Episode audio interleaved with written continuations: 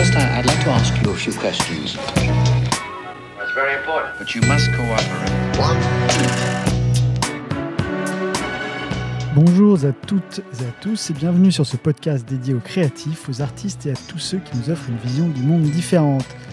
Benjamin Lacombe est donc mon invité du jour et un des auteurs phares de l'illustration jeunesse et adulte. Pour une fois, c'est moi qui me suis déplacé dans son très beau studio au cœur de Paris. Et ce qu'on peut dire, c'est qu'il transpire son amour du livre illustré. Ce fut donc un moment magique pour moi et j'espère qu'il le sera aussi pour vous. Voici donc notre entretien. Bonne écoute. Bonjour Benjamin, Bonjour, comment vas-tu? Très bien. Merci beaucoup de m'accueillir dans ton atelier. Alors tu es aujourd'hui un artiste reconnu internationalement, puisque tu as pu- publié plusieurs livres traduits en plusieurs langues, mais en réalité, comment tout cela a commencé? Alors comment tout cela a commencé? Euh, Ben, ah, comme tout le monde, j'ai toujours dessiné. Enfin, beaucoup d'artistes le diront. euh, j'ai toujours dessiné, c'est-à-dire que et c'est ce que je vois aussi lorsque je vais dans les classes. Encore très récemment, j'étais dans des classes et j'ai eu différents âges. Plus ils sont petits, plus tout le monde dessine. C'est c'est le l'acte en fait le plus naturel pour s'exprimer. Et ensuite, avec l'éducation, avec euh, euh, les autres matières qui prennent plus d'importance, la plupart s'arrêtent de dessiner. Il en reste plus que un ou deux euh, qui dessinent. Et euh, bah, moi, j'ai fait partie de cela. C'est-à-dire que j'ai toujours, toujours dessiné. Et c'était vraiment une passion. Et, euh, et euh, c'est une passion qui était voilà un peu dévorante. C'est-à-dire que j'étais assez bon élève à l'école, mais je dessinais tout le temps. C'est-à-dire que j'avais à chaque fois, oui, mais quand même, dessine sur ses cahiers, etc., etc. Et au final, du coup, euh, mes parents m'ont laissé faire un peu de dessin à côté aussi. Euh, J'ai rencontré d'ailleurs euh, une jeune illustratrice animatrice que que vous avez interviewée, qui s'appelle Karine Natia. À ce moment-là, on avait euh, ouais, 14 ans. On s'était mis à faire des, cours de dessin comme ça. Et, et après, ben, j'ai fait, j'ai tenté les arts déco, les gobelins, à la suite du bac. Que en fait j'ai été au bout du concours des arts déco euh, la première année et on m'a dit que j'étais trop jeune donc je l'ai retenté l'année suivante Sans prépa en fait. euh, avec entre temps une prépa. Ah oui. J'avais fait les ateliers de Sèvres euh, que j'ai beaucoup aimé en fait, qui était euh, voilà où on dessinait. Enfin c'était un peu euh, tout, tout le monde le dit, mais c'est la vérité. Quand on se retrouve après avoir fait un parcours scolaire classique et euh, que euh, le dessin est toujours quelque chose d'annexe en fait. Euh, quand le dessin devient la pratique principale, là c'est quelque chose de formidable parce qu'en fait on se sent voilà enfin presque libre quoi. Donc du coup voilà dès, cette année-là et donc j'avais retenté la même série de concours et j'avais eu à ce moment-là je les avais eu j'en avais eu plusieurs et donc j'ai choisi les arts déco.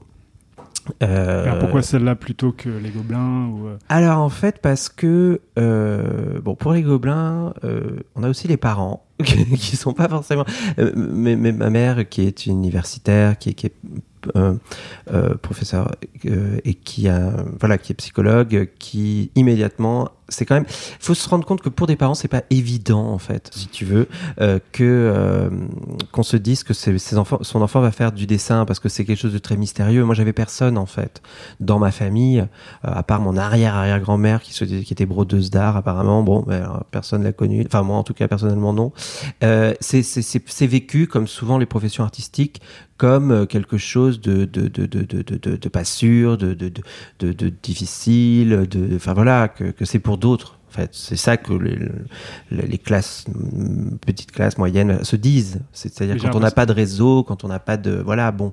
Euh, et donc euh, ça peut être une occupation mais en aucun cas on peut imaginer que ça devienne un travail. Et c'était ça euh, pour ma mère, c'est-à-dire que ma mère, elle était inquiète, et donc la première chose qu'elle a regardé, c'était les équivalences universitaires. Et il faut savoir que les Gobelins n'avaient pas d'équivalence universitaire à l'époque, je ne sais pas si c'est le cas maintenant, et d'autres écoles comme ça, les arts déco, oui. C'est-à-dire que lorsque on sort des arts déco, après cinq ans, euh, on peut enseigner, on peut, enfin voilà, on peut faire beaucoup de choses autres que simplement la pratique du dessin, en fait. C'est, un, c'est euh, équivalent euh, de la licence, euh, ou je sais plus, enfin bon, voilà. C'est donc, du coup, c'était un peu pour ça aussi. Et parce que c'est vrai que, quand même, en me renseignant, je me suis dit que à l'époque, les Gobelins étaient vraiment, euh, et d'autres hein, écoles comme ça, étaient très très euh, spécialisées. Euh, c'est-à-dire que vraiment, on y venait pour euh, une pratique en particulier, voilà, l'animation ou le graphisme ou l'illustration, etc. Et cette, école, qui a un niveau vraiment d'excellence, hein, euh, eh bien, enseignait ça. Pas forcément le reste. Et les Arts déco, c'était le contraire. C'est-à-dire que ça n'est pas une école qui forme, on pourrait dire, à une pratique à un niveau d'excellence, parce que honnêtement, techniquement parlant, il y a plein d'écoles euh, qui forment à l'illustration de manière beaucoup plus pointue. je peux penser à Emile Cole, à Penningen, etc. mais les Arts déco, en revanche, ouvrent un panel et un champ et une, une possibilité de prendre en main, en fait, son, son, destin parce que ça forme beaucoup des directeurs artistiques, des, des gens comme ça qui vont être pluridisciplinaires, euh, mais qui vont avoir une vision complète en fait. Et, et, du coup, ça donne une versatilité qui est formidable parce qu'en fait, ça permet ensuite, euh, voilà, de se poser ces cinq ans, ces cinq ans où on pratique plein de choses, on se pose des questions, euh, on essaye des tas et des tas de choses, et finalement, en essayant ces tas et des tas de choses, c'est là qu'on se trouve parce qu'en fait, chaque discipline, on comprend quelque chose et on se comprend un peu mieux. Et donc, du coup, on, voilà, on va progresser. Et, finalement, à la fin, effectivement, c'est assez bien fait. Parce que la dernière année, on sait ce qu'on veut faire. Et là, on le fait puisque c'est ce qu'on appelle le grand projet, c'est-à-dire euh, euh, c'est bien un grand projet puisqu'on travaille dessus l'année entière et on travaille aussi sur un mémoire en même temps et donc euh, c'est ce que j'ai fait et mon projet de fin d'études c'est devenu mon premier livre jeunesse entre-temps, avant, pour financer mes études, j'avais signé euh, à 19 ans, donc en rentrant aux Arts Déco, euh, une bande dessinée euh, qui s'appelait L'Esprit du Temps, qui était une bande dessinée erreur de jeunesse. en, deux tomes quand même. en deux tomes, il faut bien commencer. donc là, c'est vrai que c'est un, un, comment dire, c'est une douleur à chaque fois qu'on me la ramène en dédicace parce que vraiment, je me dis, c'était beaucoup trop tôt pour faire un livre. J'étais très excité, évidemment. Quand je l'ai fait, j'étais super content euh, de faire ce livre, de, de, de, de voilà, d'avoir trouvé des intérêts auprès d'éditeurs si jeunes et tout. C'était super. Mais maintenant, après, euh, et c'est vrai que quand on vient me voir, quand c'est des très jeunes gens qui ne sont pas encore, euh, euh, voilà, euh, tout à fait, voilà, définis encore, je leur dis ah, c'est pas grave. Enfin, prenez le temps en fait de, faire des petits boulots et tout. Un livre, ça reste. Et ça, c'est vrai que c'est même quand on récupère ses droits, il est plus, plus disponible de il y a des gens qui le retrouvent. Il y a les fans et tout qui veulent avoir tous les bouquins et du coup, bon, mm. ça revient. Donc un petit peu comme Walking Dead, le livre revient à chaque fois. Et quel regard tu portes sur ce livre alors maintenant Bah, je, je porte euh, un regard. Euh, au-delà du fait que ce soit ton premier livre et que tu vois toutes les erreurs. Euh, que Honnêtement, j'ai du mal à dépasser ça. C'est-à-dire, je, je, je, je, le trouve pas réussi, quoi. Je trouve que on voit. Ce qui est intéressant, c'est qu'en fait, la seule chose que je trouve intéressante, c'est qu'on voit en fait en substance des choses qui apparaîtront après on les voit, l'amour de l'Asie, euh, des travail sur la narration, travail sur la stylisation des personnages, euh, tout ça, c'est en fait, c'est en gestation. Mais on sent, on, sent que c'est pas fini, on sent que, on sent que c'est pas maîtrisé, on sent que euh, pas que maintenant ce soit parfaitement maîtrisé ce que je fais, mais en attendant, voilà, il y a un peu plus de métier. C'était un peu plus le moment. Honnêtement, ce projet de fin d'études qui était Cerise Griotte, quand je le revois maintenant, je vois des erreurs, bien sûr, mais j'ai plus de tendresse. C'est-à-dire que euh, je le trouve plus, euh, euh, voilà, juste en fait dans son approche. Et ça, c'est, bah, c'est heureusement puisque j'ai fait 5 ans d'études entre temps.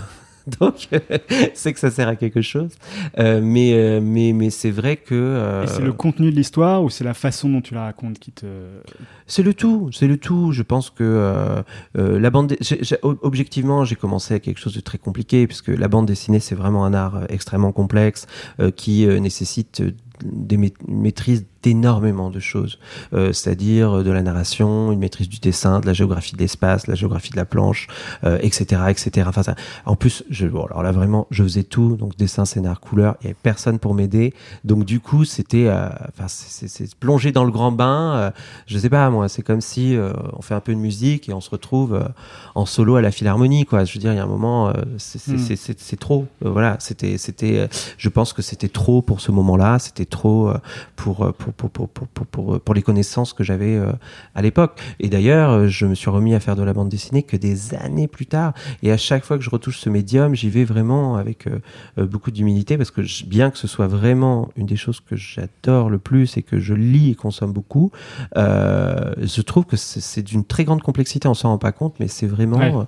Voilà. C'est- pour ça que enfin, la bande dessinée dont tu parles, c'est Léonard et Salaï, mhm. que tu as faite il y a 4 ans, je crois. Enfin, en Oui, 2014, c'est ça Oui, c'est ça. mhm. Euh, et c'est pour ça que tu t'es fait aider du coup de Paul Echegoyen, que j'ai aussi reçu. euh, Euh, alors, en fait, c'était un peu autrement. C'est-à-dire que quand j'ai voulu faire cette bande dessinée, j'avais cette idée de bande dessinée depuis longtemps. Et mais c'est vrai qu'après la première expérience de l'esprit du temps, où j'ai vu toutes les difficultés, je me suis dit, oh là là, réaborder une BD tout seul. Une BD, quand on s'y met, c'est quand même un an, un an et demi de travail minimum euh, Mm. tout seul, quoi. Et que sur ce livre-là. Donc je me suis dit, oh là là, et j'ai plein d'envie, en fait. Je fourmille d'envie, j'ai plein de projets. euh, euh, donc c'est difficile de se, se dire, allez, je pars pour euh, un an et demi euh, sur, sur le truc et tout et tout, tout seul. Donc, euh, et euh, Paul, en fait, euh, lorsque je l'ai rencontré, il euh, présentait son book euh, à, comment, euh, je crois, au Salon de Montreuil. Et j'ai un ami galeriste qui me le présente, qui s'appelle Olivier Souillet. Il avait jamais publié euh, et, euh, et je trouve qu'il avait beaucoup de talent. C'est-à-dire, je, vois son truc, je dis ah, quand même, euh, enfin voilà, il a beaucoup beaucoup de talent. Et, et, euh, au milieu de son book, je vois un, une, des, des, des, photos d'un projet qu'il avait fait dans son école autour de Léonard de Vinci. Et j'avais ce projet de Léonard de Vinci. Et je vois aussi que à l'époque, vraiment, il avait une grande force pour les décors. Il était beaucoup moins à l'aise sur les personnages. Euh, C'était d'ailleurs un souci parce que c'est difficile de raconter une histoire euh, sans personnage. Donc euh, je l'ai d'abord présenté à Sébastien Pérez qui a écrit une histoire pour lui, qui a été son premier livre, euh, qui, euh, qui lui a euh, fait un, livre sans, sans personnage. Et ensuite, moi, je lui ai proposé de travailler avec moi sur les crayonnés des décors. sur Léonard et Salaï, du coup, puisqu'il avait un intérêt pour De Vinci, et ça lui permettait de commencer à apprendre la bande dessinée et de faire des premiers livres, quoi. C'était les premiers pas. voilà, donc ça s'est passé comme ça. Est-ce qu'on peut espérer un deuxième tome alors Eh y a ben, un oui. deuxième tome annoncé. C'est ça. En 2020, il sortira. Cette fois-ci, je le fais tout seul. Parce que depuis, euh, Paul, euh, il a évolué, il a fait, il fait ses livres et c'est bien. Euh, donc voilà, c'est en cours, ça sortira en 2020. Et Il est en retard, mais ma foi, ça correspond parfaitement à, à Léonard de Vinci qui était tout le temps en retard, qui livrait jamais euh, ses travaux et tout et tout. Donc je- je- ça, ça n'aurait pas été logique. En fait, ça, ça participait presque de la, de, du projet de, de, de le faire, euh, de, de, voilà, de prendre son temps entre les deux tomes. euh, voilà. Donc c'est moins dans la douleur qu'avant. Pour faire de la bande dessinée, non, ça reste difficile. euh, franchement, euh, c'est- moins. euh, c'est fou parce que quand je suis rentré, pour revenir euh, quand je suis rentré aux Arts Déco, c'était vraiment. Je faisais, du coup, je venais de signer la BD. Et pour moi, dans ma tête, j'allais faire de la bande dessinée toute ma vie. C'était ça, j'adorais ça depuis tout le temps. Et je, c'était- je pensais que j'allais faire ça. Et en fait, c'est amusant parce que on se rend compte que parfois, les choses qu'on aime, ce qui. euh, euh, voilà, ce qui nous. C'est pas nécessairement ce pourquoi euh, on est bon. Euh, je voulais faire de l'animation, donc du dessin animé, ça c'était mon tout premier rêve avant la bande dessinée, et ensuite de la BD. Au final, à chaque fois que je touche à ces médiums, c'est difficile, c'est presque comme le statut Facebook, c'est compliqué. Ouais, L'animation à la bande dessinée, c'est quand même euh, très compliqué. Ouais. Enfin, C'est compliqué. C'est chronophage surtout. C'est chronophage, c'est compliqué, euh, c'est euh, voilà, c'est des, arts vraiment d'une grande complexité et, et je pense que les gens ne s'en rendent pas compte parce qu'il y a une profusion de bandes dessinées, mais c'est pas pour autant que c'est facile de faire une bonne bande dessinée, tout comme c'est pas facile de faire un bon film d'animation. Il y en a beaucoup qui sortent, pas tant que ça qui sont voilà qui marqueront euh, l'histoire de l'animation et, euh, et c'est c'est- assez complexe quoi. Donc euh, du coup c'est vrai que lorsque j'ai lorsque je fais une bande dessinée, euh, voilà, je, je, je, je vais pas en faire, enfin, je vais pas en faire 50. J'en ai, j'ai deux autres projets de bande dessinée après Léonard et Salaï. Euh, un projet où je dessinerai pas, qui sera fait par euh, Marco Mazzoni. Donc ça, c'est super. ça, ça permet de faire une BD, mais voilà, une partie des difficultés, euh, c'est pas, c'est pas, c'est pas soi euh, qui l'a. Et puis euh, l'autre projet de bande dessinée, c'est une bande dessinée en, un tome, très paginé, que je ferai avec un scénariste qui s'appelle Yann et que j'ai envie de faire depuis des années. Je crois que lui, il attend même plus que je la fasse, parce que. mais voilà, j'ai vraiment envie de les faire. Je les C'est ferai. dit, en tout cas. Et alors, est-ce qu'on peut savoir le contenu de sa bande dessinée? Ah bah non, surtout Non. que vu, que quand- vu le temps que ça met que je, que je la fasse, euh, non, je vais garder quand même le contenu pour moi. Ok. Alors, tu parlais de Cerise Griotte euh, tout à l'heure, qui était un énorme succès. Je crois qu'il a été traduit euh, assez vite après sa sortie. Mhm. Et c'est ça qui, t'a- qui a lancé ta véritable carrière, finalement. Oui, Et qui t'a oui. conforté dans l'idée que tu allais en faire Ouais. un métier. Après, je dois dire que quand je réanalyse et quand je vois, en fait, par rapport à. Faut quand même se resituer, c'était il y a quand même 15 ans euh, euh, que j'ai fait mon premier livre. Euh, c'était il y a 10 ans qu'est sorti Cerise Griotte. Enfin, 11 ans. Il y a 12 ans, 2006, 12 je crois. ans, 12 ans, oh là là, 12 Ouais. ans qu'il est sorti. Donc, bon, le, le, enfin, vraiment, le secteur a énormément changé depuis, hein, faut le dire, c'est, c'est horrible à dire, mais c'est encore plus difficile. C'est, c'est vraiment Ah oui, beaucoup, beaucoup, beaucoup plus c'est difficile. comme la bande les- dessinée, finalement. C'est, ouais, c'est Plus de livres qui sortent. il y a plus de livres qui sortent, il y a une beaucoup plus grande concurrence, et, et puis euh, du coup les éditeurs sont de plus en plus frileux, faut, faut être honnête. euh, et, euh, et pour moi, être passé maintenant de l'autre côté, puisque j'ai une collection que je dirige, c'est aussi difficile pour les éditeurs, parce qu'effectivement, ils sont confrontés au même problème, c'est-à-dire arriver à défendre des nouveaux livres, c'est difficile auprès des libraires, parce que souvent on les oublie, mais les libraires aussi, parfois, comme ils ont voilà, à faire du chiffre, etc., ils prennent que les trucs qu'ils connaissent et, et ils soutiennent moins quand même Hmm. euh, les tout premiers livres, les choses comme ça. Et voilà, donc c'est quand même difficile. Euh, et euh, c'est vrai que quand on. tout- tout- oui, pour revenir à Cerise Griotte, ça a été un succès. C'était pas non plus. Euh, sais pas. je- je- c'est À partir du moment où il est le- traduit, j'imagine que. oui, oui, non, il, est traduit, il a été traduit tout de suite et euh, il a euh, vraiment eu un bon succès d'estime et euh, il a bien vendu, il a épuisé son tirage, machin. Euh, c'est surtout, je me rendais pas compte à quel point c'était exceptionnel à l'époque. C'est-à-dire, je me suis dit, voilà, c'est vrai que tout de suite j'ai eu une traduction qui est très rare à obtenir, qui est la traduction aux États-Unis. En plus, il a eu des prix là-bas. Il a été vend- très bien vendu, réimprimé. Ça, c'est très rare. Je le sais depuis, puisque j'ai fait une quarantaine de livres. J'en ai euh, sept, je crois, seulement aux États-Unis. Donc, ça montre que ça, ça c'est pas un couplet euh, automatique. hein. Ouais. Et, euh, et donc, c'est vrai que euh, ça m'a clairement lancé. C'est-à-dire, ce livre-là m'a fait remarquer auprès d'autres éditeurs. euh, euh, on est venu me proposer euh, du, du- du travail. euh, euh, j'ai, mais c'est vrai que je, je dois dire que je vivais déjà en fait de mon travail avant. C'est-à-dire euh, la bande dessinée, euh, l'intérêt par rapport au livre jeunesse, c'est que si on est régulier dans sa production, on détermine le nombre de planches qu'on a besoin de faire pour que ça fasse entre guillemets un salaire. Et à partir du moment où on est régulier, eh ben, on a un salaire. Ce qui est quelque chose qu'on n'a pas du tout en livre jeunesse, puisque un livre jeunesse, on va mettre 2, 3, 4 mois à le faire. On va avoir une avance qui, en général, quand c'est les premiers contrats, est une avance ridicule. Euh, et euh, du coup, ensuite, bah, il n'y a plus rien. Il faut re... Et pourtant, il faut un temps de gestation, par exemple, pour pouvoir faire un nouveau projet. On va pas euh, Hmm. faire les projets euh, les uns derrière les autres comme ça. Et pour autant, euh, bah, il n'y a rien. Il n'y a pas de salaire. Il n'y a rien qui vient à ce moment-là. Et puis, quand on démarre, on n'a pas de droit d'auteur encore des livres précédents. Donc en fait, on n'a rien. Euh, Il n'y a pas de chômage. y a pas de... Donc c'est vrai que euh, c'est difficile quand même, hein, le livre jeunesse au début. Il faut quand même s'accrocher. Et même quand on a un livre qui fonctionne, euh, comme mon premier livre, euh, c'est pas euh, du tout cuit, euh, c'est pas euh, les éditeurs qui se mettent euh, à vous lancer des, pro- des, des, des, des- des contrats euh, mirobolants et tout ça, ça c'est dans les films. Hein Hmm. ça n'existe pas euh, dans la réalité objective du métier. C'est-à-dire, euh, euh, il faut bouffer du lion, c'est-à-dire euh, ou de la vache enragée. C'est-à-dire, euh, il faut vraiment euh, euh, ses premiers livres.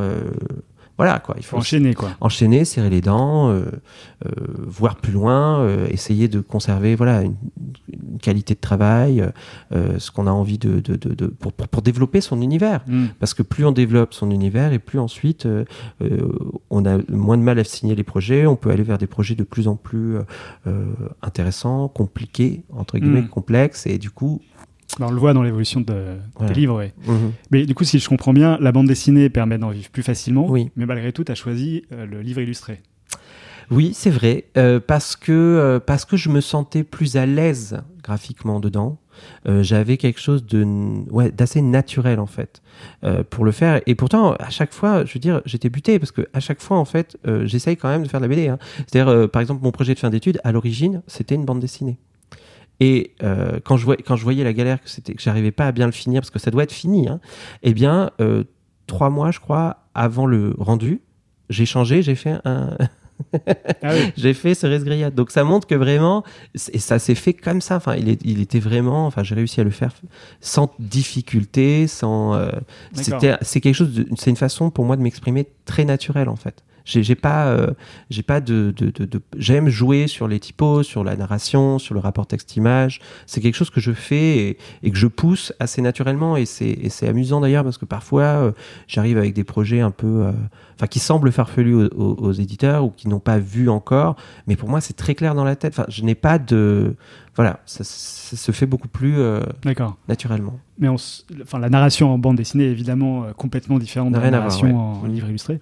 Et on sent dans Cerise Griotte que tu as pris du plaisir à écrire le Mhm. livre, euh, textuellement parlant. Oui. Parce que, euh, il y a une, euh, c'est presque écrit en vers, quoi. Parce Mhm. que c'est presque chanté. Enfin, on sent une. Mais j'ai- j'aime bien écrire. En fait, j'ai écrit ce livre au début, euh, tout simplement parce que, tout comme j'ai écrit ma première bande dessinée, tout simplement parce que j'a- j'avais pas d'auteur, j'avais pas de texte qui, voilà, je voulais pas commencer par un classique. Quand on vient de commencer, je dis, faut, faut arrêter. Enfin, faut déjà faire ses propres livres pour faire ses preuves avant de faire des classiques. Et, euh, et c'est vrai que voilà, je me suis mis à écrire, mais j'ai- pris grand plaisir en fait à écrire.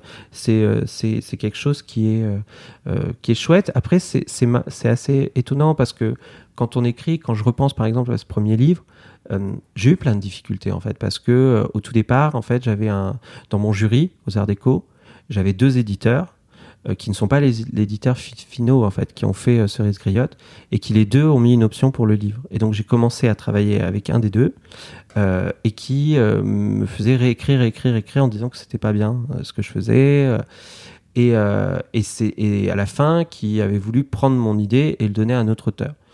Et euh, ça, j'étais pas d'accord. C'est un peu gonflé. Oui, c'était gonflé. Et en fait, après, je me suis rendu compte qu'il avait pas forcément raison euh, par les remarques qu'il faisait. C'est-à-dire, il, il commençait à citer d'autres auteurs en disant que ça, c'était nul. Quand je, disais des auteurs que moi, j'appréciais, euh, y compris, par exemple, j'avais un tout premier... Parce que comme on bloquait sur ce projet, il me dit, bon, bah, qu'est-ce que tu voudrais faire d'autre? Et donc, j'avais l'idée de faire un livre qui était très important pour moi déjà, qui s'appelait Les Contes Macabres, euh, qui était euh, d'illustrer les, textes euh, d'Edgar Allan Poe. Et c'était vraiment un, projet que j'avais envie de faire tout, tout, de suite. Quoi. Ça, ça me brûlait et tout. Et, et, et, et là, je me dis, bon, là, le texte est bon et tout. Et quand même, cet éditeur était venu me voir en me disant, ah oui, c'est une super idée, les contes macabres. Puis je fais ma sélection de nouvelles, qui est exactement la sélection de nouvelles qu'il y a dans le livre maintenant. Et il revient me voir, euh, de, enfin elle, c'était une directrice éditoriale, elle revient me voir euh, quelques semaines après et elle me dit euh, ah non non non mais ça va pas du tout. En fait, euh, il faut tout faire réécrire là. Et là je dis Parce que c'était l'écriture de, De- la de- traduction de Charles de- Baudelaire de- d'Edgar Allan Poe. ouais. Et je dis réécrire Poe? Traduit par Baudelaire. Dit ah oui oui, euh, bah, peut-être que c'est la traduction parce que bon Baudelaire c'était un poète mais enfin c'était vraiment pas un écrivain. Bon et là quand elle a dit ça. En fait, là, je me suis dit, en fait, depuis le début, j'écoute ça comme parole d'évangile, je reprends euh, les textes, mais là, concrètement, elle a dit une grosse connerie, donc euh, c'est pas possible. Et là, je me suis permis de le présenter au Seuil, qui était venu me voir à l'époque où j'étais aux Arts Déco, Françoise Matteux, qui était ma directrice, qui était directrice du Seuil, et, et qui m'avait donné des bons conseils en plus à l'époque, puisqu'elle m'avait, c'est elle qui m'avait conseillé quand je faisais la BD de bah, peut-être euh, me réorienter vers des trucs de, jeunesse, et elle avait, euh, elle euh, m'avait donné des, conseils sur les plans, tout ça. Elle avait repéré en fait ce petit crayonné de cerise que j'avais fait. Et, donc je lui présente. Et là, bon, bah, ça s'est passé tout de suite bien. Enfin, des super conseils. Et en fait, c'est ça qui est important, c'est de trouver en fait un éditeur et une oreille, quelqu'un qui est réceptif et qui va vous comprendre. Parce que au final, on en est revenu au premier texte, celui que j'avais écrit pour les Arts Déco. On a quasiment rien repris, deux trois mots et tout et tout. Le texte est sorti. Ce texte qu'on euh, disait si mauvais, etc. Chez l'autre éditeur, euh, il a reçu plein de prix. Enfin voilà, bon. Donc euh, c'est important aussi ça, c'est-à-dire trouver une oreille, trouver euh, un éditeur qui va Mhm. vous accompagner. Et Françoise, pour moi, ça a été une rencontre déterminante. C'est-à-dire que vraiment, euh, euh, c'est quelqu'un en qui j'avais pleinement confiance quand elle me disait que c'était bien, pas bien, et- etc. Et qui, euh, et donc que j'ai suivi euh, quand elle est partie du Seuil. J'ai pas voulu continuer au Seuil. On est parti ensemble chez Albin et jusqu'à son décès récemment, en fait, on travaillait ensemble. D'accord. Donc euh, trouver son éditeur est euh, primordial. Ah, je pense, oui. Je pense que c'est vraiment euh, quelque chose. C'est pareil chez Soleil. J'ai vraiment trouvé très tôt, très jeune, euh, mon éditrice euh, avec laquelle je travaille toujours, euh, qui s'appelle Clotilde Vue. Et ça, c'est un travail. C'est pareil. Avoir la confiance, avoir quelqu'un qui croit en vous, quelqu'un qui euh, vous comprend et quelqu'un en qui on a du respect et de la confiance. C'est-à-dire, euh, euh, le travail de création, c'est quand même un travail dans lequel on est plongé, on est rempli de doutes tout le temps. Parfois on doute à bon escient, parfois on doute et on a tort. Et il y a besoin de quelqu'un qui nous dit mais non, ça c'est bien. Euh, ou au contraire, euh, bon là, euh, Ouais, ouais. Hein, faudrait peut-être. Et cette personne, on doit avoir totale confiance en elle parce que tout comme pour cet éditeur dont je vous ai parlé qui était dans le jury, ça peut être des très mauvais conseils et vous mésorienter. Et vous, c'est important en fait ça, d'avoir autour de soi, si ce n'est un éditeur, au moins des gens euh, dont on a vraiment confiance et qui soient, euh, voilà, le premier lecteur quoi. Est-ce qu'il y a un artiste euh, fondateur qui t'a donné envie de faire ce métier plus qu'un autre Alors j'en connais quelques-uns. Euh, J'avais entendu parler d'Edouard Goret, dont Bien on parle sûr. souvent. Mhm. Euh, Est-ce que euh, parce que Edouard Goret, il fait plus de, gra- de la gravure et des choses en noir et blanc, un peu sombres et Oui.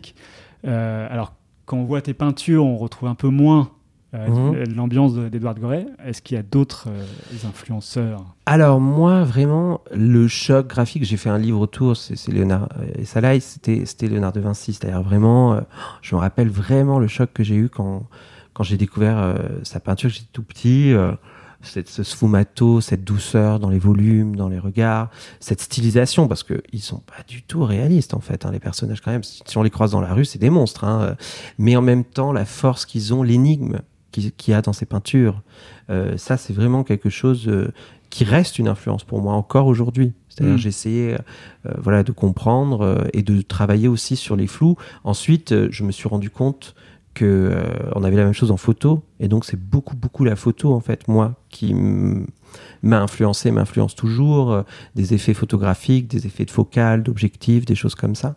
Euh, dans la peinture classique il y a aussi les primitifs flamands. Je les cite souvent mais c'est la vérité ce rapport euh, au, au- au détail au, à l'infiniment petit qu'on trouve aussi dans les stampes japonaises. Ça Mm. c'est vraiment des choses et dans les compositions ça c'est vraiment des choses qui restent en fait des influences que j'ai depuis très longtemps et qui et qui demeurent malgré tout avec le temps et de manière générale, c'est vrai que, euh, et c'est un conseil que je donne aussi, euh, c'est mieux euh, de, d'avoir des influences qui proviennent d'autre chose que Ouais. son propre, sa propre pratique. Parce que, euh, en fait, si on, si on est influencé par exemple par un autre illustrateur, c'est déjà en fait une réalité qui a été interprétée. C'est un peu comme une nourriture qui a déjà été mâchée. Parce qu'en fait, l'influence principale, c'est la vie, c'est, la nature, c'est, ce qu'on voit dehors. C'est ça en fait qui, qui, qui, qui nous influence. Mm. C'est ce qu'on, c'est ce que notre œil en fait, euh, euh, voilà, euh, comment dire, photographie quasiment, et qui nous donne une espèce de base de données qu'après on réinterprète en, en, en ayant sa propre vision. Donc si on part d'une quelque chose qui est déjà interprété, c'est vraiment ça. C'est vraiment comme si on prenait d'une nourriture qui a été déjà à moitié digérée. C'est Mm. c'est pas une bonne chose. Donc euh, c'est vrai que c'est c'est ça les influences euh, principales. Et, et ensuite vraiment, euh, moi, ce qui m'influence, c'est des gens autour de moi. C'est- Et, et c'est amusant quand les gens voient mes sœurs, voient mes neveux, mes nièces, machin. Ils disent ah mais ah mais c'est et ils retrouvent des Ah oui. personnages parce qu'effectivement.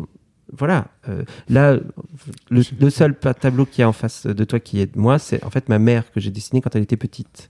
Et c'est une scène de famille euh, que j'avais fait pour une exposition qui était euh, assez intime, euh, qui s'appelait euh, Memories, qui était sur des souvenirs et des images comme ça récurrentes. Et, euh, C'est marrant et de voir un poisson. euh, c'est tout- tout- ça me fait penser à Big Fish, le Ouais. film de Tim Burton. oui, enfin c'est une histoire pas très drôle parce qu'en Ouais. fait c'est euh, ma mère, euh, euh, en fait elle était hongroise et elle était fille unique et elle n'avait, voilà à l'époque en plus bon c'était juste après la Seconde Guerre mondiale. Et en Hongrie, c'était toujours, enfin, c'était un communisme très dur parce que c'était le communisme antisémite et tout et tout. Donc c'était une période assez, assez difficile. Donc elle avait peu d'amis et et donc, euh, pour la Saint-Nicolas, c'était une espèce de Noël, voilà, euh, ils faisaient toujours, ils, euh, à l'époque, il n'y avait pas trop de frigo, tout ça, donc ils, avaient, ils prenaient des animaux et ils, les, ils les gardaient pendant quelques jours avant. Donc, il y avait une grande carpe, il y avait une oie et un poulet. Et après, ah le jour de la Saint-Nicolas, hop, on tuait tout le monde. Et donc, elle avait plus ses amis avec lesquels elle était. Elle avait vécu pendant une ou deux semaines. Et euh, donc, c'est ça que représente ce tableau. Ok.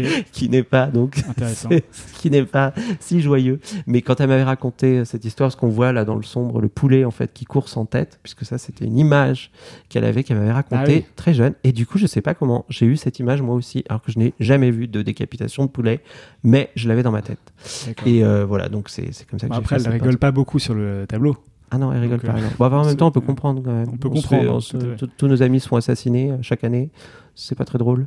Donc, euh, du coup, oui, je sais plus pourquoi on en a parlé de ça, mais le, en tout cas. Des influences proches. Voilà, c'est ça. C'était, c'était, c'était chez ces choses-là. Et alors après, je pense qu'une des influences principales aussi, c'était Disney. C'est-à-dire Disney, moi, petit, j'étais fou de Disney.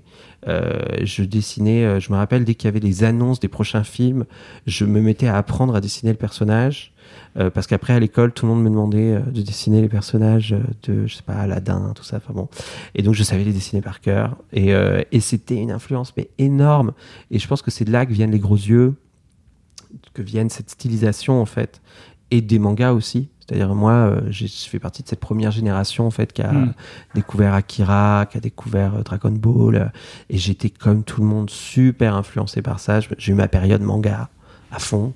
Euh, je sais plus, j'avais 15 ans ou un truc comme ça. Bon, et, et tout ça évidemment a, voilà, c'est mis comme des strates comme ça sur et a créé entre guillemets un style. C'est-à-dire hmm. tu prends des petites choses. Et c'est vrai qu'après moi, on m'a associé beaucoup à, d'autres artistes, mais que je n'ai connu que beaucoup plus tard. En fait, que je n'ai pas. Justement, je, pensais à des Mark Ryder, des James Jean. Voilà, et, c'est, et en fait, moi, ces gens-là, je les ai connus bien plus tard, où j'étais déjà, en fait, je faisais déjà ce que je fais. Euh, et après, effectivement, je voyais des parentés. Mais euh, quelque part, en y réfléchissant, je me suis rendu compte que, et c'est souvent très mésestimé, mais Disney a été une influence énorme pour eux aussi. C'est très bah, évident. tout le monde a les mêmes influences, c'est super évident. Et d'ailleurs, même le manga, en fait, je me suis rendu compte bien des années après que le manga existe parce qu'il y a eu Disney. Parce que Tezuka voulait dessiner comme Disney, qui était le premier mangaka, donc il faisait des grands yeux comme ça. Donc les grands yeux du manga, ça vient de Disney. C'est quand même dingue de se dire ça. Mais en fait, c'est ça. C'est exactement comme ça. Et alors après, bon, bah, ça a dérivé, puisque hmm. maintenant, pour, retrouver un parallèle entre certains mangas et, euh, Disney, il faut aller chercher, quoi. Mais, euh, mais, euh, mais bah, beaucoup de mangakas se, se, disent très influencés par Moebius, mhm. dont on parlait avant le podcast. Bien sûr. Dont certains livres dans Bien ta sûr. bibliothèque. Et maintenant, on est influencé nous-mêmes par les mangas. Donc en fait, c'est ça, euh, c'est un cycle. Après, c'est ça qui, c'est de toutes les façons. Euh, c'est marrant parce que c'est histoire de style et d'influence et de machin. C'est une question qu'on pose beaucoup hmm. en illustration ou en bande dessinée. C'est quelque chose qu'on pose beaucoup moins, par exemple, pour des artistes plasticiens ou voilà, c'est-à-dire ou des photographes. On va les appliquer dans des courants ce qu'on appelle voilà des courants euh, artistiques on va dire euh, c'est un impressionniste on va dire euh, c'est un nouveau réaliste on va dire c'est de l'abstraction etc on va pas dire ah votre abstraction me fait penser à Duclé ou me fait non en fait voilà on va comprendre que c'est dans un courant. Et c'est tout à fait normal en fait que dans une période on est dans le même siècle des artistes aient été nourris et sont nés avec un artiste majeur par exemple comme Disney ou ça peut être d'autres ont reçu une influence et en ont et ensuite sont dans des courants qu'on peut être, euh, on peut les associer sans pour autant que nécessairement, en fait, euh, il y ait une influence directe entre ces deux artistes. C'est ça, en fait, hmm. que, que, que, j'essaie d'expliquer. Et après, euh, moi, après, j'ai découvert le pop surréalisme. J'ai fait des expos aux États-Unis. On m'a mis dans ce courant-là. Évidemment, après, maintenant, je les connais. Donc, bien sûr qu'ils ont dû m'influencer. des gens comme Ryden ou James Jean. D'ailleurs, James Jean, moi, c'est un des artistes que je trouve les plus formidables maintenant. Enfin, je trouve qu'il y a quelque chose euh, là d'extraordinaire euh, dans, dans, dans, ce qu'il produit et dans je trouve ça vraiment intéressant en plus il, il fait quelque chose que je trouve très intéressant c'est-à-dire qu'il élimine les frontières c'était un illustrateur à l'origine.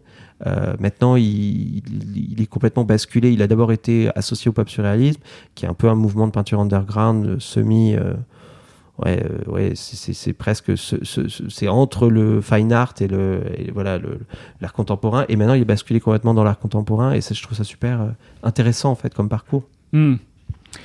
Alors, tu as publié une quarantaine de livres aujourd'hui. Est-ce qu'il y en a un que tu chéris plus que les autres? Ah, tu me poses la question que les enfants me posent. Donc, ah, euh, tu es un peu vieux pour la poser. parce que, évidemment, qu'il n'y a pas une réponse. Et heureusement, parce que euh, euh, ce serait dommage si on avait fait le livre, genre, derrière lequel on peut plus passer. Moi, honnêtement, la enfin, dans tous les livres, je, je vois avant tout les imperfections et je vois avant tout moi je suis j'ai toujours l'œil enfin le, viseur là sur le futur sur euh, les livres d'après et sur produire euh, entre guillemets mon chef d'œuvre c'est-à-dire c'est ça que je veux faire. C'est arriver à, dépasser un peu les, enfin voilà les choses que je trouve pas, euh, pas, pas, pas, pas, bien dans les livres que j'ai déjà fait euh, donc c'est par période. Il y a des livres que je suis plus content que d'autres d'avoir fait. Euh, on parlait tout à l'heure des contes macabres. C'est un livre qui était important, euh, je trouve, pour moi, parce que euh, c'était à l'époque, il n'y avait pas de livre illustré pour adultes qui était disponible en librairie. Il n'y en avait pas. C'était quelque chose qui avait été abandonné depuis les grands comme Rackham, Dulac, Robinson, voilà, qui au début du XXe siècle en faisaient. Après, bon, on ne sait pas pourquoi plus personne s'est mis à en faire. Euh, et, euh, Gustave Doré aussi. Gustave Doré, même époque. Et, et ensuite, euh, on s'est dit, les livres illustrés, c'est que pour les enfants. Ce qui est complètement débile.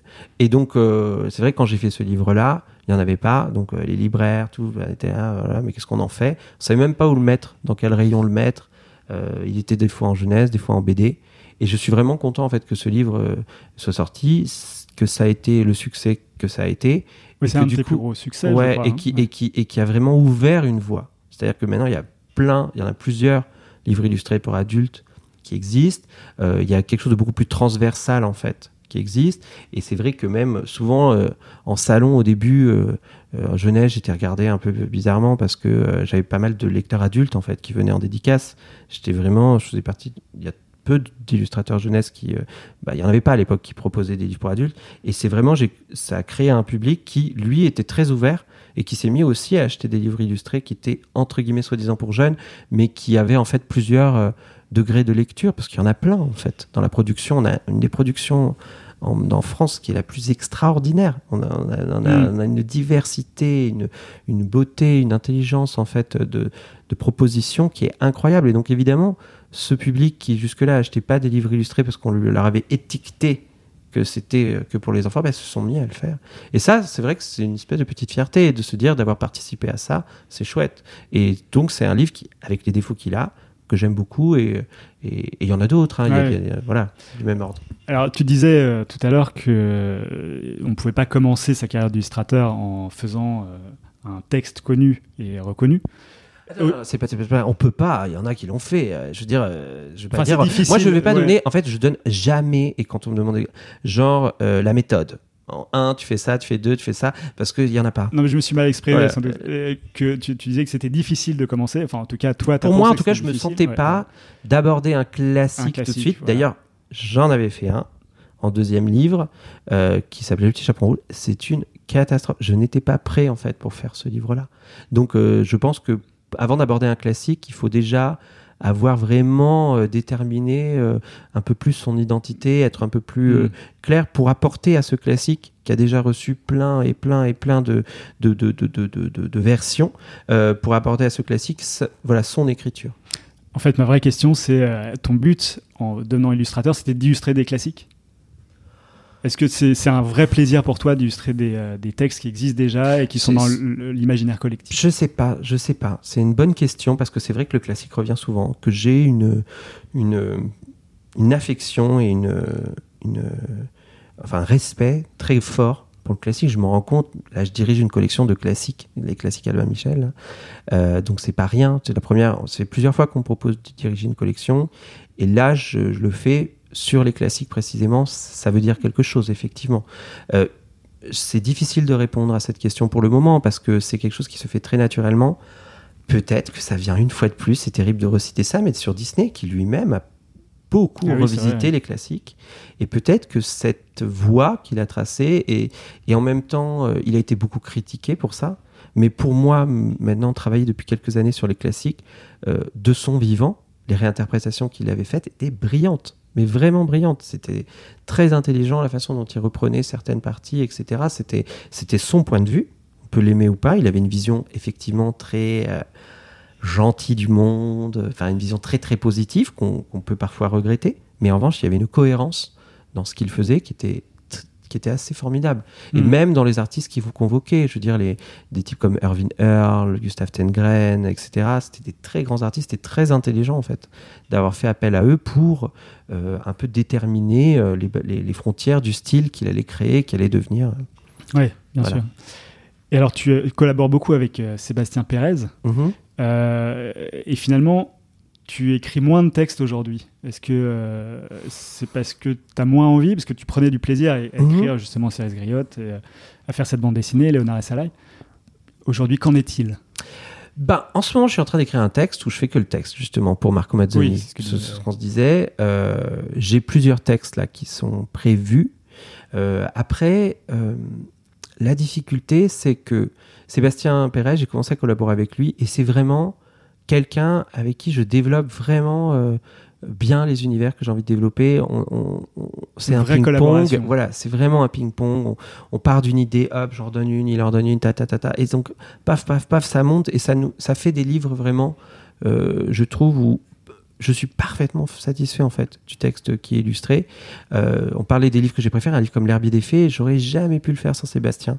Et c'est un des livres dont je suis le plus fier. J'aime beaucoup son, sa, sa, construction euh, parce qu'il est vraiment comme un millefeuille, c'est pas une narration euh, linéaire, c'est vraiment par bribes qu'on comprend l'histoire et que, et que et du coup ça c'est vraiment par ce ping-pong là et parce que aussi il s'est concentré sur le texte parce que c'est vrai que avec le temps venant pourquoi j'écris moins? Parce que tout simplement, euh, j'assume déjà beaucoup de casquettes. C'est-à-dire, euh, je fais la direction artistique de mes livres toujours, je fais la maquette, je fais le choix du papier, je vais au calage des livres, euh, je, fais aussi de la recherche, c'est-à-dire de, techniques. Il y a des techniques qu'on a que j'ai été les premiers à faire, euh, la technique de découpe laser que maintenant tout le monde utilise. Moi, je l'ai fait en 2007, j'étais le premier, on avait même un brevet. En fait, j'avais fait ce truc-là et pendant un an et demi, personne n'a pu en faire. Et après, tout le monde, alors là, je vais dire, ça a été la déferlante.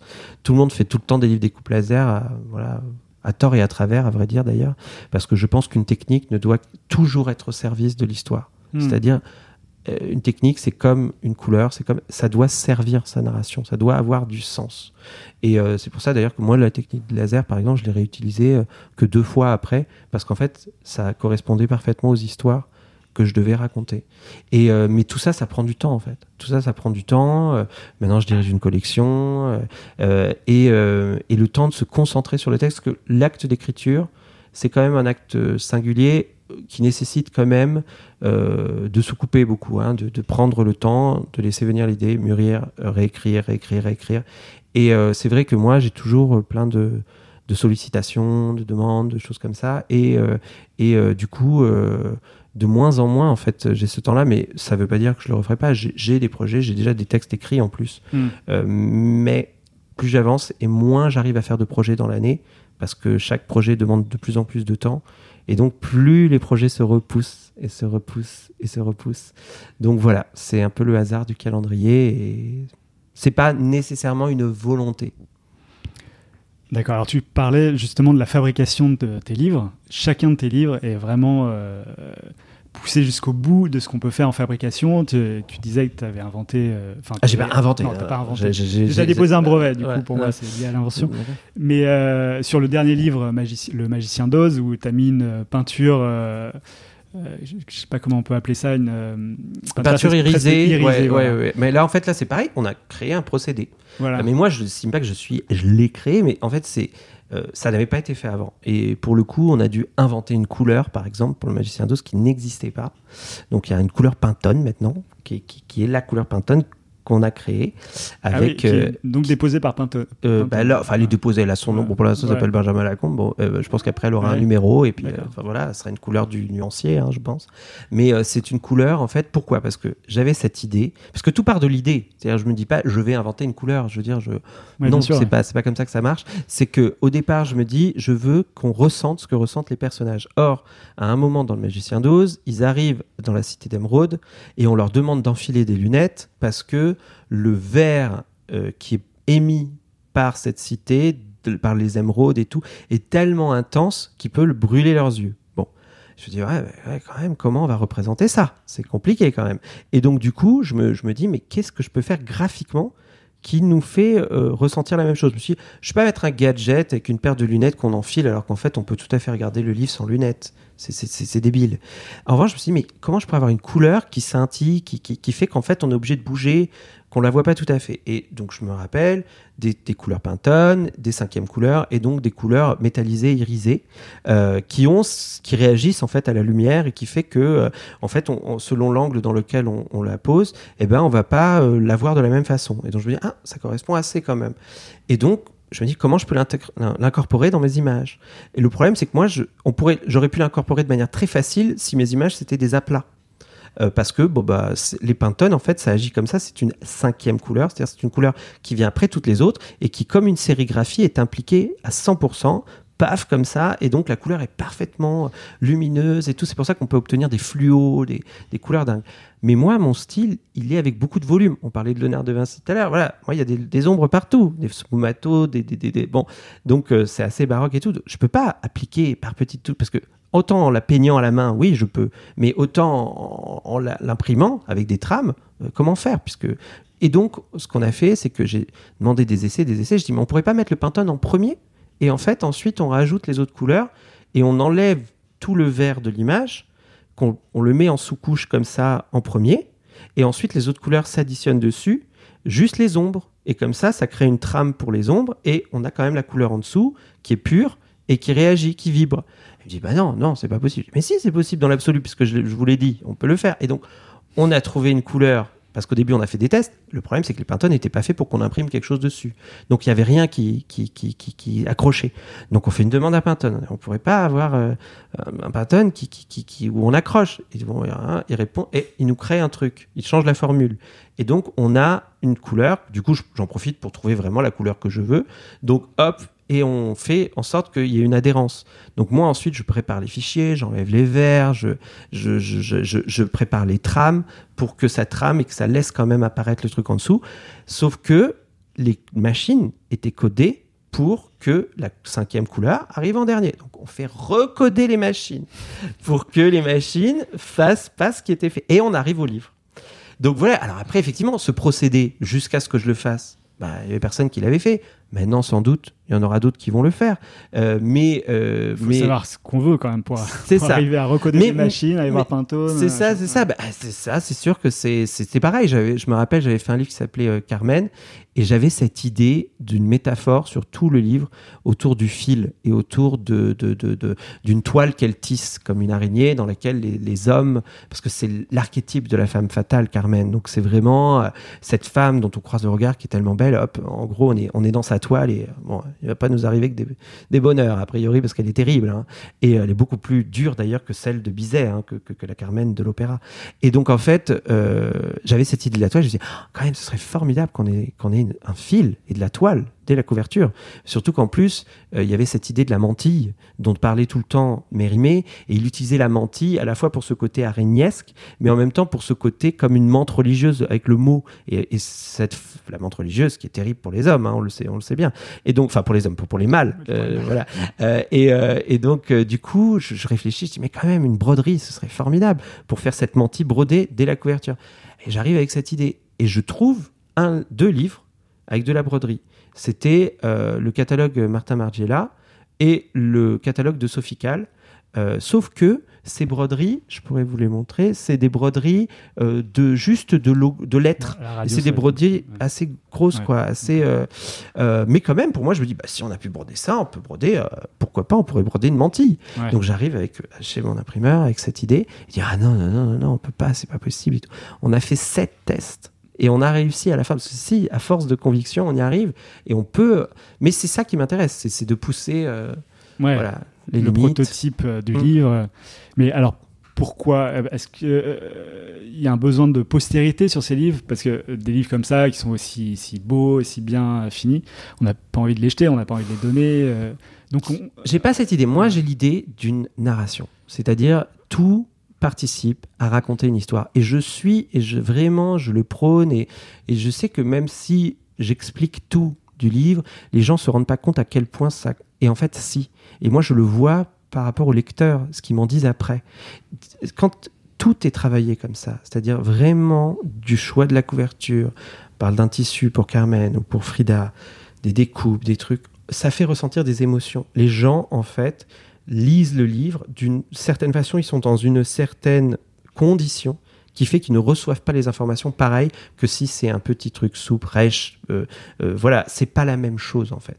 Et je, je, tout ça, ce ne sont que des outils. C'est vrai que rajouter le sens du toucher, c'est quand même quelque chose. C'est impératif. c'est, on est des êtres euh, euh, avec euh, du son, avec. c'est pour ça que quand je fais des livres numériques, j'utilise le son aussi, avec du son, avec du, du, du, toucher, avec l'œil, avec effectivement le cerveau qui réinterprète tout ça. Et en fait, c'est un peu comme une cuisine, c'est-à-dire les épices qu'on va rajouter, les trucs participent à ce qu'on ressent en fait avec le plat en entier. C'est la même chose pour un livre. Donc tout ça, pour moi, ça, ça naît que des outils en fait. Et c'est c'est pas pour le désir de faire le plus euh, le livre le plus compliqué du monde ou quoi parce que bien sûr je pourrais faire je pourrais dire eh, euh, comme certains ont fait euh, ah on a fait de la découpe ah moi je vais faire un livre de découpe laser avec 200 pages de découpe laser. Non, je veux dire si ça a pas de sens à quoi bon? Faire une débauche comme ça de moyens? Non, c'est c'est pas qui aura la plus grande. C'est pas ça le but. Le but c'est de faire un livre qui soit cohérent et un voyage en fait pour le lecteur qui lui permet de, de, de, ressentir toutes les émotions qu'on veut lui faire ressentir. Alors, est-ce que tu sais d'où te vient ce besoin de créer? Alors là, ça... envie d'aventure, de délivrer un message. C'est une question euh, que je me suis beaucoup posée et, je me pose encore parce que dans ma famille, par exemple, maintenant j'ai des neveux et des nièces, euh, j'en ai pas mal, et euh, il y en a plusieurs qui veulent devenir artistes, des musiciens, il y en a qui veulent devenir plasticiens. Et euh, il y a toute la difficulté de, euh, entre guillemets, qu'est-ce qu'ils veulent raconter? C'est quoi, en fait? Pourquoi? Et parfois, il y a aussi euh, cette idée de, finalement, ils n'ont pas vécu assez de choses, et ils ont une enfance trop, voilà, parfaite. Ou, et du coup, arrive cette question, je me dis, et moi, pourquoi? Alors Et effectivement, je me rends compte que souvent... le fait de vouloir s'exprimer comme ça artistiquement, c'est pour combler des manques en fait, des choses qu'il y a eu dans l'enfance ou des difficultés et euh, qui, euh, qui font qu'on a besoin de s'exprimer, en fait, qu'on a besoin d'utiliser ces médiums-là pour, pour, pour, s'exprimer. Évidemment, c'est quelque chose qui est absolument inconscient. C'est-à-dire, euh, euh on se dit pas, tiens, je vais combler à ce manque-là comme ça. et, mais je pense que, que, que, que, ça vient de là, comme beaucoup. Tout vient de l'enfance. D'accord. Et donc, est-ce que tu penses qu'il y a un fil conducteur à ton œuvre?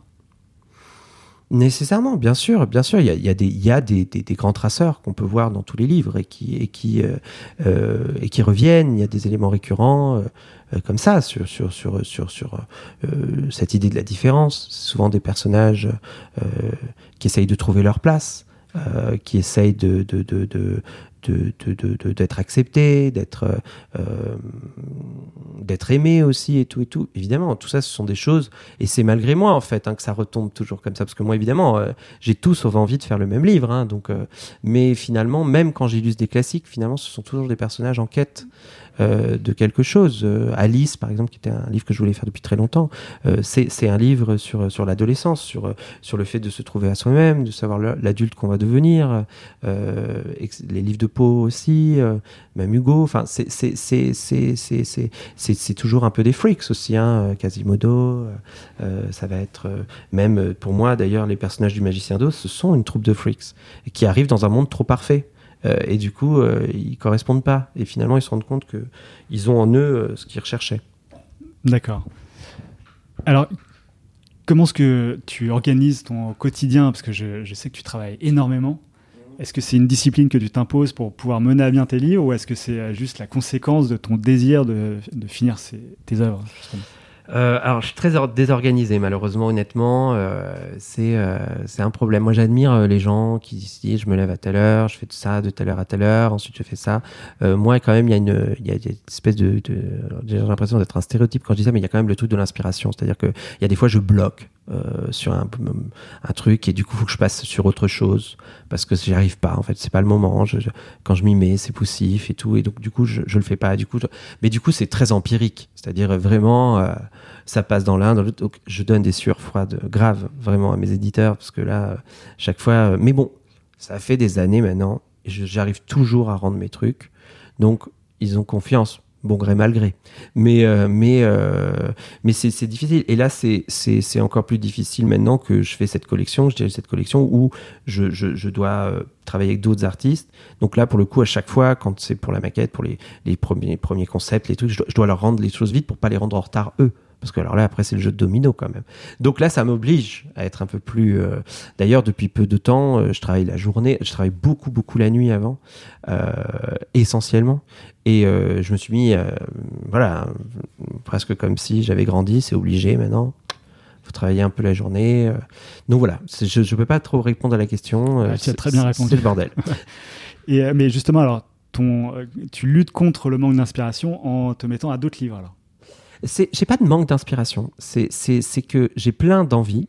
Et après, il y a des moments pour faire les choses. Vraiment. Ça, je, je, je, je pense sincèrement. euh, moi, j'ai plein de projets et des envies euh, qui sont des projets de dans deux ans, trois ans, quatre ans, cinq ans. Enfin, c'est, j'ai, j'ai plein de choses comme ça. Donc, je manque pas d'inspiration. Mais en revanche, c'est pas le moment pour le faire. C'est-à-dire, je, je le sens pas. Je, je suis plus sur ce projet-là à ce moment-là. Donc, le fait de travailler sur plusieurs projets en même temps, et plusieurs types de médias. J'ai toujours un truc d'animation en même temps. Là, j'ai un film d'animation. J'ai en même temps des livres, j'ai la direction de collection, j'ai des affiches, euh, voilà, j'ai des choses comme ça. Et ben, ça permet que quand il y a un truc qui bloque, hop, tu bascules à un autre.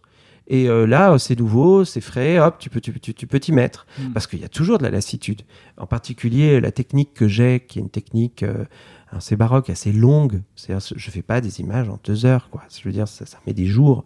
Et donc, du coup, euh, bien sûr qu'on peut se lasser. Je veux dire, euh, comme tout le monde. Euh, et et c'est bien. Enfin, c'est ma méthode. Je- Ouais, ouais. Voilà, de, de travailler sur plusieurs trucs. D'accord. Et alors, justement, tu parles un peu de technique. Tu touches jamais au digital. Tu fais que des choses traditionnelles. Oui, alors je touche, euh, pour toutes les maquettes, c'est du digital. Euh, je travaille avec InDesign, euh, donc euh, je crée les typos là-dessus, je fais toutes les scans, c'est moi qui fais mes scans, je fais, donc je suis déjà beaucoup devant l'ordinateur, je veux dire, voilà. hein. Mais vraiment pour, sauf cas exceptionnel. Par exemple, j'avais fait un livre qui s'appelait Les super-héros détestent les artichauts. Euh, il y avait, je voulais jouer sur le côté années 50 et les trames. Bon, bah, les trames, je les ai fait euh, à l'ordinateur. Euh, Je veux dire, euh, j'ai fait d'abord le dessin à la couleur en la main, ensuite je l'ai tramé Hmm. sur ordinateur pour augmenter la trame et tout. Donc ça, oui, ça m'arrive de, de- de faire ça, mais c'est par à coup parce que euh, j'aime être ce contact au réel, j'aime le contact à la matière, j'aime que euh, il y ait des accidents, qu'il y ait des, choses qui soient pas prévues, que euh, ça me plaît en fait. Et, c'est vrai qu'en plus, je trouve qu'on passe trop de temps devant l'ordinateur. Je veux dire, c'est, on est tout le temps devant des écrans. Quand c'est pas l'ordinateur, c'est l'iPad. Quand c'est pas l'iPad, c'est le, téléphone. Au moins, quand je dessine, je suis sur aucun écran. Voilà. D'accord. Alors, est-ce que tu as peur de perdre ton énergie créatrice Tu un, un petit peu répondu, mais euh, à long terme, tu vois, parce qu'on a l'impression que tu- tes projets euh, arrivent tout le temps, tout le temps, tout le Mhm. temps, que as des, tu dois avoir des carnets remplis d'idées. Oui, moi, ce dont, ce que je me rends compte, c'est que j'ai de moins de, comme je- j'enchaîne toujours les projets, j'ai de moins en moins de temps pour euh, faire des trucs euh, qui sont pour rien.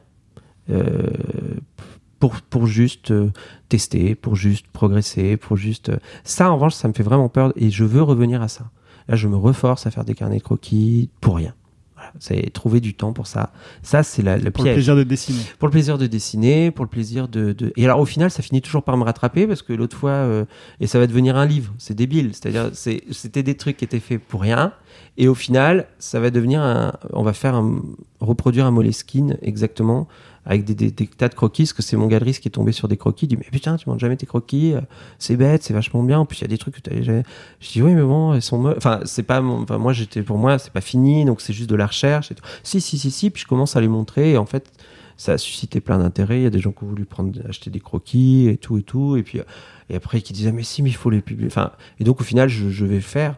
Mais, euh, mais euh, le. À contre-cœur. C'est, bah, parce que c'était, bah, c'est pas pour rien que je montrais pas mes croquis puis genre, euh, Ouais. c'est que j'avais pas forcément l'envie, quoi. Après, je trouve ça aussi, moi-même, j'aime bien voir les tambouilles et les croquis des autres, donc je me dis, en fait, c'est la même chose pour eux. C'est-à-dire, c'est vrai que c'est bête Ouais. de pas le faire. Et donc, du coup, du coup, voilà, je vais, je vais, je vais, je vais essayer de le, de le, de le, de, de le faire aussi. Mais, mais voilà, ça, c'est quelque chose qui me fait peur. Et, et, et, et ce qui me fait peur, c'est vraiment le manque de temps. Je, euh, La deuxième question que les enfants me posent souvent, c'est quel est mon personnage préféré ou Ah, auquel je m'identifie. Donc tu n'as pas encore posé la question, Je mais, pas la poser, mais je, si vais la répondre. C'est pour moi, c'est vraiment le lapin blanc. J'ai vraiment l'impression de courir après le temps. C'est sans doute pour ça que j'adore autant Alice euh, et, les petits lapins, mais euh, je me je me sens très proche de ça. J'ai l'impression de courir tout le temps après le temps et de ne jamais avoir le temps de d'aboutir. euh, euh, mon rêve, ce serait justement de pouvoir passer le temps que je veux sur une image ou par exemple sur des peintures pour une juste qui soit pour une expo et tout. Et j'ai jamais eu ce temps-là en fait. J'ai jamais eu euh, ce truc-là de me dire euh, euh, bah, voilà, il n'y a pas de il y a pas de date. Voilà, je le fais et Est-ce que tes œuvres, tu as, l'impression qu'elles sont terminées quand tu les as finies ou est-ce que c'est juste les délais qui t'imposent de le terminer c'est vraiment les délais. T'aimerais vraiment les travailler encore plus euh, Bien sûr, moi honnêtement, euh, il y a les parties que je préfère dans mon travail, c'est le démarrage, c'est-à-dire le, le conception, les crayonnés, euh, et ensuite c'est la finalisation. C'est là où je prends le plus de plaisir, c'est-à-dire c'est sur euh, rajouter du détail, tout. Après, c'est pour moi aussi une, euh, comment dire, je lutte contre ça parce que c'est pas forcément ce que j'aime chez les autres, par exemple. J'aime qu'il y ait une énergie en fait dans, dans, dans la peinture, j'aime qu'il y ait des choses pas finies. Et, euh, et je- j'essaye de me forcer. Et il y a peu de temps, j'ai fait des très grands formats euh, où j'avais pas le temps nécessaire. Et donc, je, je, je me, f- il y avait des zones brossées où, où je laissais en fait des zones comme ça. Et, et c'est- parce que mon rêve, c'est ça, c'est d'avoir des zones euh, beaucoup plus lâchées où il y a une espèce d'énergie qui se, qui se, et une circulation de l'œil et des zones super travaillées euh, pour pour qu'il y ait voilà hmm. et voilà, bah, c'est bien, il faut qu'il reste des choses à faire. Enfin voilà, moi j'ai- envie de tester euh, plein de trucs et j'y arriverai. Et si ce temps t'était alloué, est-ce que tu finirais des œuvres que tu euh, aurais aimé les finir? Encore récemment, là, il y a des, des, des- des livres qu'on veut réimprimer qui n'avaient pas été réimprimés, des machins, et je dis, ah bah je vais refaire ça et ça et ça. Et puis Ouais. les éditeurs qui disent, non, non, non, non, non, non, euh, fais plutôt celui que le prochain ou les machins. Évidemment, on peut tomber dans ce cycle infernal Hmm. de, de toujours reprendre, et en fait, finalement, je me dis, euh, c'est bien de laisser les choses euh, telles qu'elles étaient à l'époque où elles étaient. euh, et ben, ma foi, tant pis, euh, c'est comme ça, ça marque une évolution. euh. Est-ce que tu as un, objectif ultime? C'est-à-dire, comment est-ce que tu aimerais voir ton œuvre euh, à 70, 80 ans? Oh là là. Ah non, déjà, j'ai 70, 80 ans, je, je vais dire, ça me, ça me fait pas envie. Et déjà, et c'est horrible. J'ai 36 ans et déjà, je sens des trucs qui déclinent au niveau de la capacité, au niveau de l'énergie, au niveau de. Avant, j'étais capable d'enchaîner des nuits blanches sans problème. Maintenant, je fais deux nuits blanches, paf, je suis raide mort. Je, je prends une semaine à m'en remettre et tout. Donc, je me dis à 70 ans, mais ça, j'en ai trop, c'est pas possible. Donc, euh. Alors, imaginons que tu sois le, le- le plus, en, euh, enfin, le- en, en meilleure santé possible. Euh, Moi déjà, bien sûr qu'il y a ce rêve de l'animation. C'est un rêve que, que partagent beaucoup de monde. J'ai tu disais que tu en plusieurs. train de faire un film d'animation. Bah, j'ai plusieurs deux projets. Deux en fait. projets. Euh, le problème, c'est que ça fait des années que j'ai plein de projets d'animation. Et ça fait des années que ça plante. C'est-à-dire, il y a toujours quelque chose. À l'origine, L'ombre du golem, c'était un projet d'animation avec euh, le studio Prima Linea, sur lequel on a travaillé longtemps, sur lequel ils avaient obtenu euh, beaucoup d'argent, de budget, la moitié du budget, mais jamais le budget complet. Il manquait l'autre moitié. Et donc, ça n'a jamais pu rentrer vraiment en production. Et, euh, et c'était pareil pour d'autres projets. Il y avait un autre projet avec Martin Provost qui s'appelait Beeftek, avec le même studio, qui s'est pas fait. Il y avait un autre projet. Et, euh, et à chaque fois, bon, on en rêve, et puis à chaque fois, bah, c'est toujours la même chose, toujours l'argent qui manque, c'est toujours. euh, euh, le problème, c'est que l'animation en Europe, euh, elle est sous-financée. C'est-à-dire que honnêtement, je veux dire, euh, faire un film d'animation euh, dans les critères actuels d'exigence et d'excellence qu'on a, que le public attend. Parce que concrètement, ils ont les films de Miyazaki, ils ont les films de, de, de Pixar, ils attendent pas moins. Voilà. Bah, pour faire ça, bah, ça demande des millions et des millions. Or, euh, c'est impossible de lever des budgets comme ça, quoi. C'est-à-dire euh, les budgets maximum en animation en, en Europe, à part quand c'est Besson euh, et qui perd un peu sa chemise à la fin, euh, c'est euh, c'est des budgets de 10 millions, 12 millions, mais à tout Mhm. casser, quoi. Un Pixar, c'est entre 150 et 250 millions. On- euh, voilà, comment faire Après, Pixar a démarré grâce à Steve Jobs aussi. Mhm. Donc, euh, bon, c'est pas, rien, quoi. Mais du coup, du coup, le problème, c'est que le public, lui, il juge les films sur le même aune. Hein. Mm. à dire tout, tout est, voilà, ils en ont rien à faire hein, que, que ce soit, c'était fait en Europe et tout et tout. Et donc, ça pose tout le problème que quand on a envie d'aboutir quelque chose à un certain niveau, et ben, on- c'est difficile. Voilà, c'est très difficile. Alors que les artistes, euh, des bons en animation, on n'en manque pas. On a peut-être même les meilleurs du monde, Euh, parce qu'on Ouais, a ils sont une- tous chez Pixar, d'ailleurs. c'est ça, ils finissent tous là-bas. C'est dommage, c'est vraiment dommage. Bon, on verra. Là, j'en ai un qui est un projet avec euh, justement une productrice américaine, donc on verra bien si ça va. Et j'en ai un autre toujours avec Prima Linera, on verra si ça aboutira.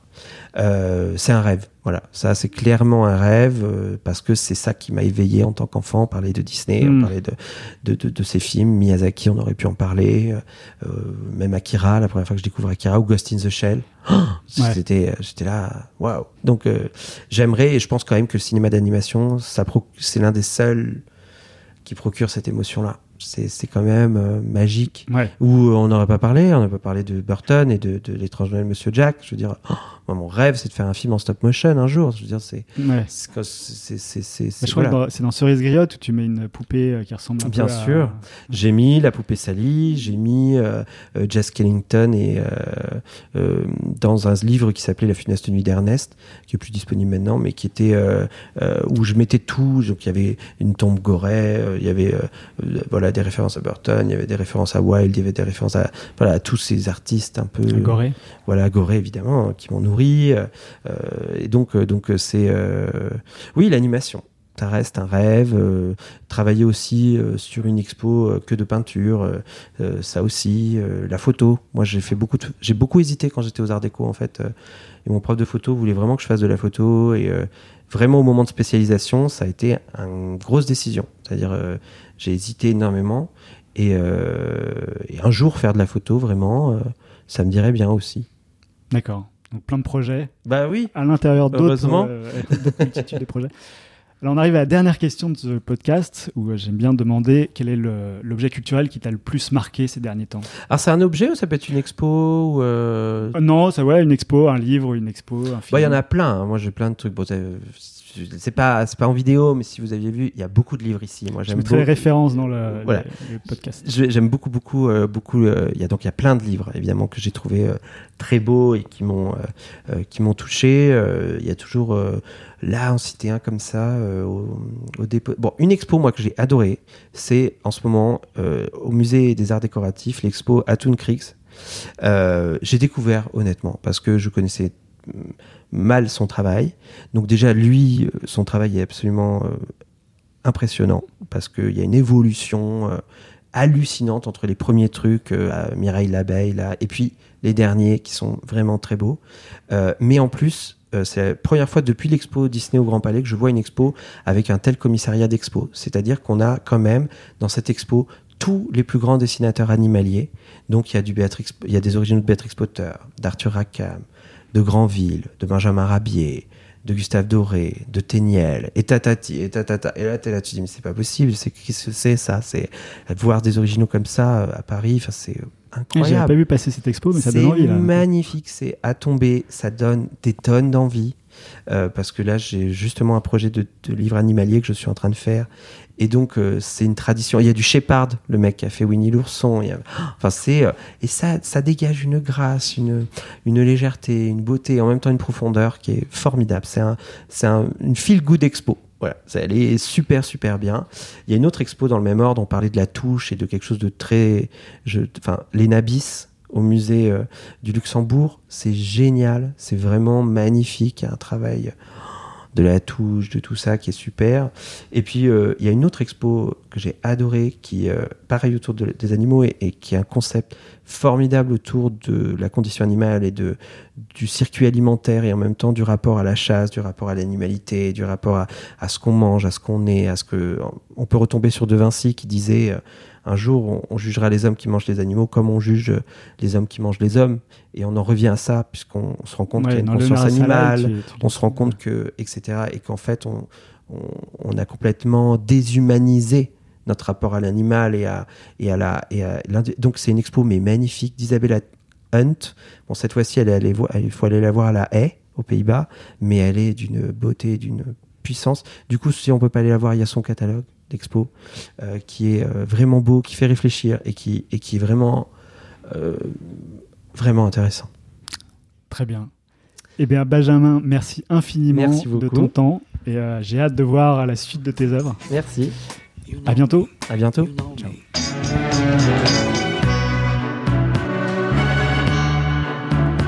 Alors, magique ou pas Vous pouvez me le dire soit sur Instagram, sur le compte Exquise Esquisses, soit sur iTunes en me rajoutant plein d'étoiles, soit en m'écrivant directement à hello au pluriel.com.